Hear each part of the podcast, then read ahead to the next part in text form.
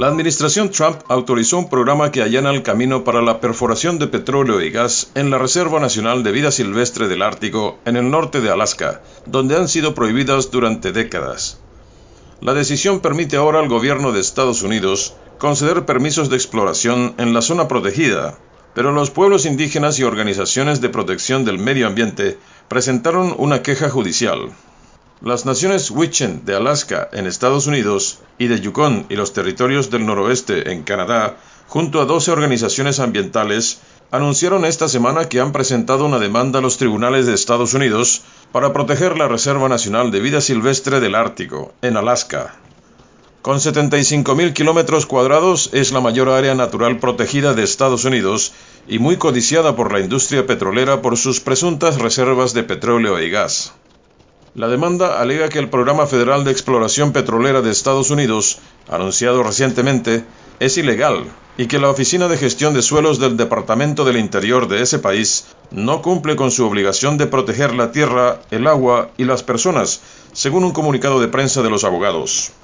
En la conferencia de prensa, los líderes indígenas de ambos lados de la frontera argumentaron que la decisión estadounidense viola sus derechos aborígenes e incluso los derechos humanos.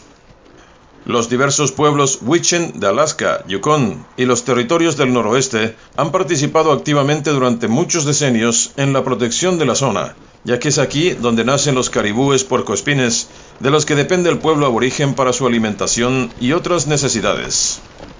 Después del periodo de parto en la reserva, aproximadamente 200.000 animales migran hacia el este hasta los territorios canadienses del noroeste, a través de las tierras tradicionales de las diversas naciones Wichen.